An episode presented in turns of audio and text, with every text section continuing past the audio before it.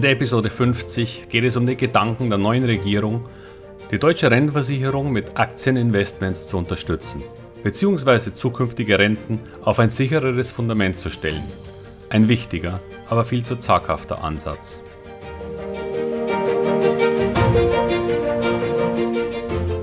Herzlich willkommen, moin und Servus beim Podcast Aktien verstehen und erfolgreich nutzen. Mein Name ist Wilhelm Scholze. In diesem Podcast erfahren Sie, wie Sie das Instrument Aktie für Ihre Geldanlagen richtig einsetzen und dabei den Großteil der Profis hinter sich lassen können.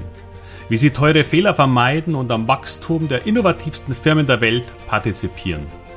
Tipps gibt's viele. Hier geht's ums Know-how. Aktien für die Rentenkasse? In dieser Episode geht es um eine persönliche politische Überlegung für unsere zukünftigen Generationen. Unsere Kinder und Enkel werden ein Problem bekommen. Nein, sie haben das Problem schon. Sie werden sich leider ohne ausreichende Rentenabsicherung bei ihrem Renteneintritt wiederfinden. Falls es die deutsche Rentenversicherung in 40 Jahren als Konzept überhaupt noch gibt. Auch wenn unser früherer Arbeitsminister einmal den Jahrhundertsatz geprägt hat, die Rente ist sicher, so ist inzwischen wohl vielen klar, dass sicher bei weitem nicht bedeutet auch ausreichend. Denn wem nützt eine Rente mit 73, die sich dann auf 25 Prozent des letzten Nettolohns beläuft? Wir werden dank des medizinischen Fortschritts und tatsächlich auch des technologischen Fortschritts immer älter. Denn die Technologie hat dazu geführt, dass zumindest in den entwickelten Ländern viele schwere, den Körper massiv belastende Tätigkeiten von Maschinen übernommen werden. Unsere Arbeitsschutzgesetze helfen Gefahren für Leib und Leben zu minimieren und die Arbeitszeiten pro Woche haben sich in den letzten 100 Jahren ebenfalls massiv reduziert. Viele körperbeanspruchende Tätigkeiten wurden auch aufgrund der Globalisierung ins Ausland verlagert. Und so haben wir einen Wohlstand erreicht, der es uns auch leichter macht, älter zu werden.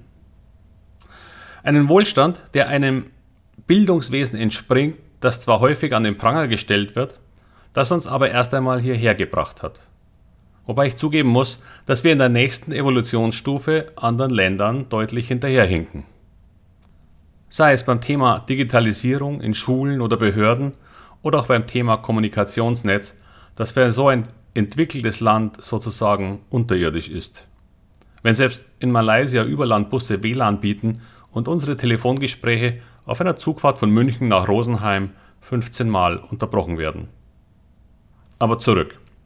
Dieser Wohlstand hat auch zu einer allerdings ungeplanten wenig Kind-Realität geführt. Denn wie in anderen sich zu Wohlstand entwickelten Ländern auch, kommt mit dem höheren Einkommen auch der Wunsch, letzteres zu bewahren daher. Auch in China gilt die Ein-Kind-Politik schon lange nicht mehr, aber die junge Bevölkerung verspürt mehr Lust auf Konsum als auf finanzielle Belastung durch Kinder. Diese Kombination von immer weniger jungen und immer mehr und immer älter werdenden Alten führt zwangsläufig bei unserem Generationenrentenmodell in den Ruin.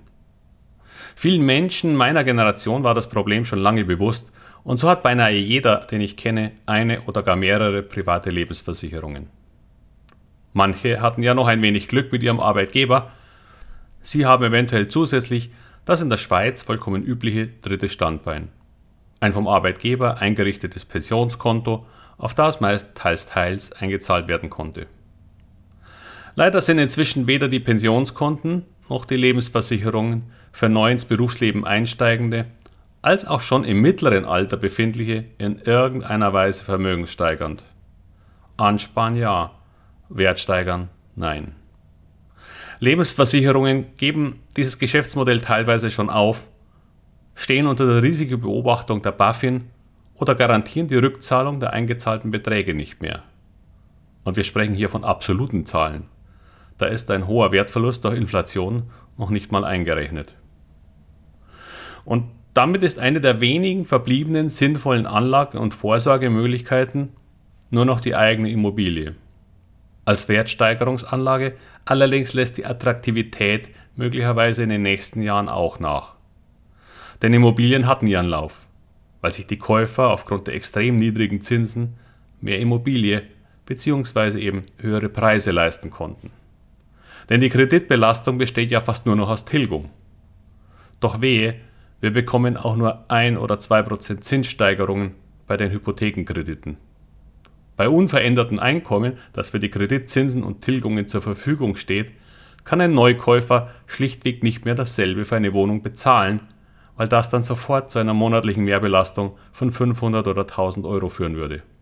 Netto. Da wird es dann für viele eng. Aus diesem Grund mag es noch ein gewisses Restpotenzial in Immobilien geben, aber der große Wurf dürfte getan sein, obwohl ich von weiteren Mietpreissteigerungen ausgehe. Übrigens habe ich mir heute für ein anderes Thema die Entwicklung der Immobilienpreise im Verhältnis zu Aktien angesehen. Statista hatte da eine Wertsteigerung seit 2004 von knapp 100 Prozent bei Immobilien. Der DAX stand übrigens 2004 bei 4000. Nur um das mal in Relation zu setzen.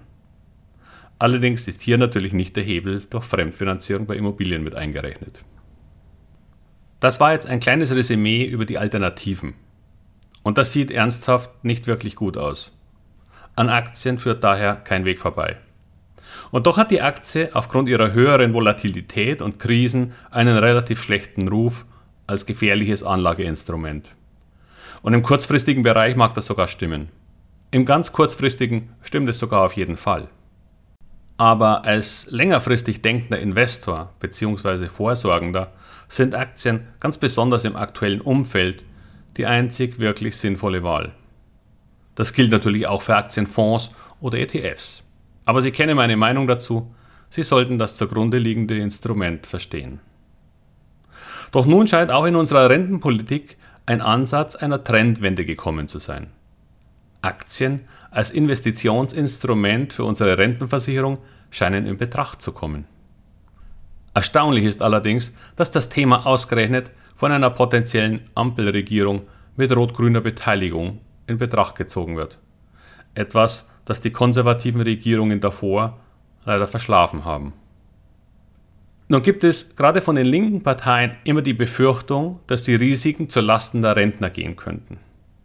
Man scheint zu vergessen, dass es ohne die staatliche Unterstützung schon Jahrzehnte nicht mehr ging. Sollten die Aktienmärkte einmal für ein oder zwei Jahre schwächer sein, würde der Staat halt wieder etwas höher einspringen müssen, wie er das ohnehin schon getan hat. Entwickelt sich die Welt aber weiter, und da spricht ja nichts dagegen, dann würden nicht nur die Rentenkassen bei positiver Aktienentwicklung profitieren, sondern auch die Steuerzahler, wenn weniger Geld in das Loch der Rentenkasse fließen müsste. Leider ist der bisherige Vorschlag nur gut gemeint. Denn die wohl bald verkündete neue Regierungskoalition will ca. 10 Milliarden in Aktien investieren. 10 Milliarden Euro. Leider ist das ein Betrag, der in der gesetzlichen Rentenversicherung noch nicht mal ein Tröpfchen auf dem heißen Stein ist. Umgerechnet auf unsere 80 Millionen Einwohner würde das eine Einzahlung von 125 Euro je Bürger bedeuten. Mir ist hier der Versorgungsmehrwert nicht ganz klar. Denn das würde bei einer angenommenen Aktienrendite von 8% dann immerhin 10 Euro Ertrag ausmachen. Pro Jahr. In 2019 hat der Staat die gesetzliche Rentenkasse mit rund 60 Milliarden Euro unterstützt. In 2025 werden es voraussichtlich 100 Milliarden Euro werden. Selbst wenn der gesamte Betrag in Aktien gehen würde und das ist noch nicht einmal der Plan, dann könnte das bei der angenommenen Rendite von 8% nur einen Beitrag von 8 Milliarden bringen. Und der würde noch nicht mal steigen, weil der Zinseszinseffekt hier gar nicht greift. Das Geld wird ja genutzt, um die Rentenkasse zu unterstützen und damit nicht wieder angelegt. Die Idee, Aktien als Unterstützung einzusetzen, ist zwar grundsätzlich sehr positiv zu sehen, aber der Betrag müsste sich von den geplanten 10 Milliarden aus eher verhundertfachen, um Auswirkungen zu haben. Und damit kann ich mich nur wiederholen. Der Staat wird mit seinen 125 Euro nicht weit kommen. Daher schließen Sie für Ihre Kinder einen Aktiensparvertrag ab. Oder machen Sie das auch für sich selbst, selbst wenn Sie bereits in den mit 50ern wären. Ihr Leben endet ja hoffentlich nicht mit 65 und damit können Sie dieses Geld noch sehr lange für sich arbeiten lassen. Und wie ich Ihnen in der letzten Episode gesagt habe, Hier arbeiten Millionen von Menschen für Sie. Sie entwickeln neue Technologien, vielleicht sogar solche, die uns noch älter werden lassen. Sie entwickeln neue Produkte, die uns das Leben vereinfachen und sie schaffen Umsätze und Gewinne, die bei den erfolgreichen Unternehmen deren Aktienkurse steigen lassen. Ihre Aktien, wenn Sie wollen. Schauen Sie da nicht zu. Sie können es sich schlichtweg nicht leisten, wenn Sie Ihr Rentenalter finanziell unabhängig genießen wollen. Ja, Aktien sind volatil. Sie haben schwache Phasen, die auch mal länger anhalten können. Einzelne werden den Fortschritt verpassen und untergehen. Aber das sollte Sie nicht davon abhalten, sich damit zu beschäftigen. Denn der Staat wird sich das alles bald nicht mehr leisten können. Notfalls fängt man klein an. Junge Berufsanfänger starten statt mit einer Kapitallebensversicherung einem ETF-Sparplan. Wenn man anfängt zu arbeiten, dann kann man 100 Euro monatlich sparen. Und jedes Jahr, mit wieder höherem Einkommen, steigert man die monatliche Rate um 20, 50 oder 100 Euro. Wer das mal 10 Jahre macht, wird sich ein schönes Polster aufbauen. Und merkt es nicht mal, weil das Gehalt ja normalerweise in den jungen Jahren erstmal stetig steigt. Sind Sie eher in meinem Alter, unterstützen Sie Ihre Kinder und Enkel dabei, so etwas zu tun. Es wäre so wichtig. Ich kann nur hoffen, dass jemand in der Politik einmal anfängt, diese Überlegungen anzustellen. Andere Länder tun das schon länger und sind ausgesprochen erfolgreich damit. Singapur beispielsweise besitzt zwei Staatsfonds, die zusammen über eine Billion Dollar angelegt haben. Norwegen besitzt den größten Staatsfonds weltweit. Gut, Norwegen hat es da einfach, da sprudelt das Geld ja aus dem Boden. Aber die Norweger wussten um die Vergänglichkeit solcher Quellen und begannen sehr früh damit, einen Staatsfonds auch mit Aktien zu befüllen. Und zwar sehr vielen Aktien. Denn rund 67 Prozent beträgt dort die Aktienquote und ist in über 9000 Unternehmen angelegt. Damit bilden sie noch viel mehr als den MSCI World ab, der nur rund 1640 Unternehmen beinhaltet. Vielleicht ist die Risikostreuung da sogar ein wenig übertrieben. Aber gut. Der Wert dieser Anlagen stieg im September 2021 laut SWFI auf ca. 1,4 Billionen Dollar. Da ist er auch hingewachsen. Deswegen erscheinen mir da unsere 10 Milliarden als Einstieg etwas zu vorsichtig. Und somit bleibt ihnen nur übrig, sich selbst darum zu kümmern. Natürlich muss man sich auch ein wenig damit beschäftigen. Aber ist finanzielle Freiheit im Alter nicht ein ausreichend guter Grund? Und bald werde ich Ihnen dabei meine Unterstützung anbieten können, wenn Sie Interesse haben. Ich arbeite daran. Bis dahin wünsche ich Ihnen alles Gute, bleiben Sie gesund und viel Erfolg bei all Ihren Investments. Bis bald, Ihr Wilhelm Scholze.